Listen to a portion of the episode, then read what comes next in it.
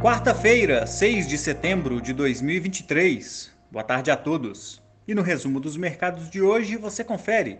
O Ibovespa recuou 1,15%, encerrando aos 115.985 pontos. Hoje foi divulgado o IGPDI, que registrou alta de 0,05% em agosto, após mostrar uma deflação de 0,40% no mês anterior, sendo o primeiro número mensal no campo positivo desde fevereiro deste ano, puxado especialmente pela elevação nos preços no atacado.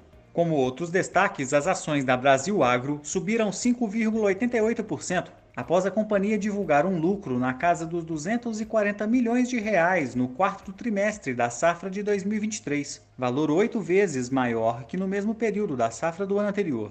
Já as ações da JBS recuaram 0,75%. A companhia confirmou a emissão de bonds de 10 e 30 anos, levantando 2,5 bilhões de dólares, com nota B- pelas agências de classificação de risco de crédito Fitch e S&P. O dólar à vista, às 17 horas, estava cotado a R$ 4,98, em alta de 0,17%. No exterior, os mercados asiáticos fecharam sem direção única. Em Hong Kong, as ações de incorporadoras dispararam após a imprensa estatal sinalizar que o governo pretende acabar com o preço máximo de novas residências, medida que pode beneficiar as empresas do setor.